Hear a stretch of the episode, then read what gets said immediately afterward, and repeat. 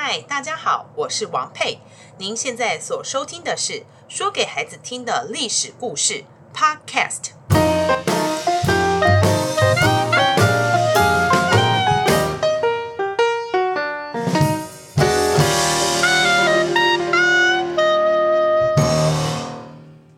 大家好，我是王佩。我们上一次讲到了燧人氏发明火之后，大家开始可以有熟食可以吃。可是，在古代呢，你可以想象最原始的时代的人，他们有这么多的东西，到底哪一种才不会吃坏肚子呢？那我们那时候又是怎么样吃的呢？我们今天就来讲一讲神农尝百草的故事哦。在一片茫茫的森林里，虎豹雄鹿到处奔跑吼叫。河边、山谷也有一丛丛的野生植物，都垂挂着各种瓜果，晶莹滚圆，散发着诱人的香气。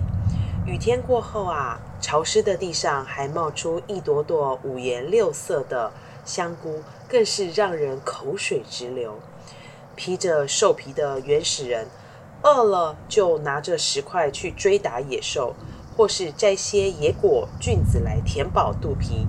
渴了就到溪边捧起水来喝，但是捕捉野兽既辛苦又危险，有时追跑一整天，一点收获也没有，反而凶猛野兽给咬伤了。采野果或菌子呢，有的甜美多汁，让人吃了还想再吃；有的虽然颜色鲜艳诱人，但吃下肚子后却哇啦哇啦吐个不停。甚至脸色发紫，中毒死了。自然界中有这么多的植物，到底哪些能吃，哪些不能吃呢？啊，真希望有人能告诉我们呐！大家都是这么想的。那时，人类已经从不断迁移的游牧生活，渐渐的安稳下来，成为了一个部落。其中有一个很有爱心的部落酋长，他的名字是神农氏。仁慈的神农氏看到很多人吃了有毒的野果，弄得上吐下泻，甚至丧失了生命，他心里很难过。他想，应该有人先去尝尝各种植物，把经验告诉大家，这样才不会犯同样的错误啊！他决定亲自去做这件事。许多年轻人知道了，都说。这个工作蛮有趣的，也很有意义，让我也参加一份吧。第二天，神农氏就带着一群年轻人开始到田野间工作。那时正是炎热的夏天，他们在火辣辣的太阳下翻过一座又一座的山，越过一片又一片的原野，汗流满面，脚磨出血，到处去寻找各种可吃的植物。采集了带回去，让大家认识。他们满山遍野的植物，一样一样摘下来吃品尝。呸呸呸！什么东西这么苦啊？突然有一个人不停的吐口水。原来他尝到一种很苦的植物——黄连，真倒霉。其实更倒霉的是另一个矮小的年轻人，他摘下了一片叶子，嚼了几口。突然两眼发直，口吐白沫，手脚不停地抽动。哎呀哎呀，不得了啦！有人中毒啦！大家都慌成一团。这时，神农氏很镇定地取来一些草药，把它们捣烂，挤成汁给他喝。不久，那人才渐渐醒过来。真可怕！天天有人中毒，我不想干了。炎热的太阳加上连续的中毒。年轻人一个个走掉了，最后只剩下一个傻乎乎的农夫。太累了，我们回去吧。傻农夫也这么说。神农氏却一点都不退缩，他不断的尝，不断的教导大家。渐渐的，他们发现有的植物叶子好吃，有的果实好吃。还有一些却是饱满的地下茎好吃，颜色太鲜艳的植物很可能会有毒哦，最好不要去碰。尝过后令人神清气爽，筋骨好像特别灵活的草，通常是可以用来治病。虽然这样，他们还是常常中毒。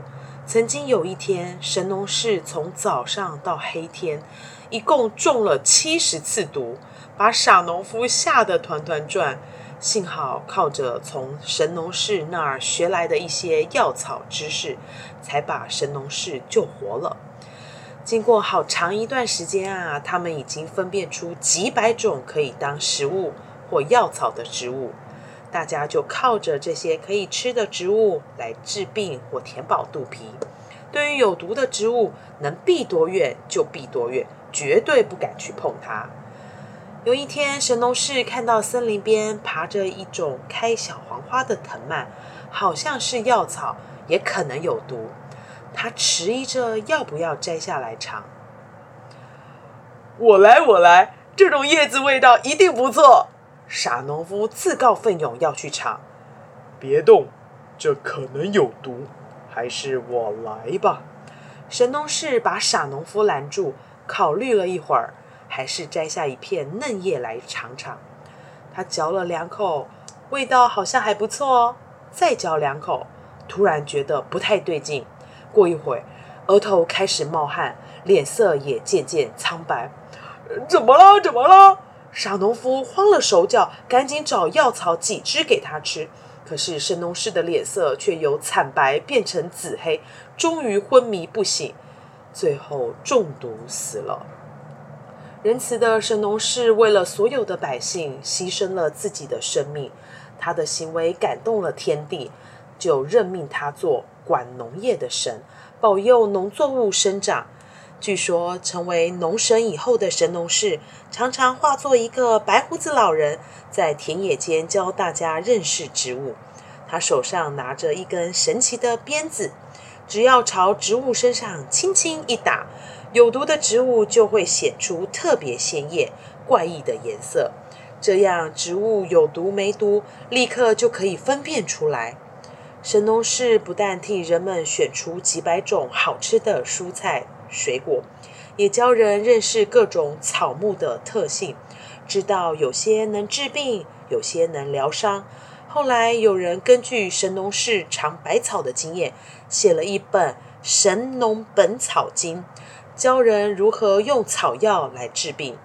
现在我们到市场都可以看到紫亮亮的茄子、白胖胖的萝卜、细长长的丝瓜，更有各种新鲜的水果。到中药铺去，还可以看到许多用草根、树皮提炼而成的药，那都要感谢神农氏啊！因为大家对神农氏非常敬爱，尊称他为神农大帝，或称炎帝，并在各地建庙供奉他。每年四月二十六，神农氏生日时，各大寺庙都要举行隆重祭典呢，热热闹闹的庆祝一番。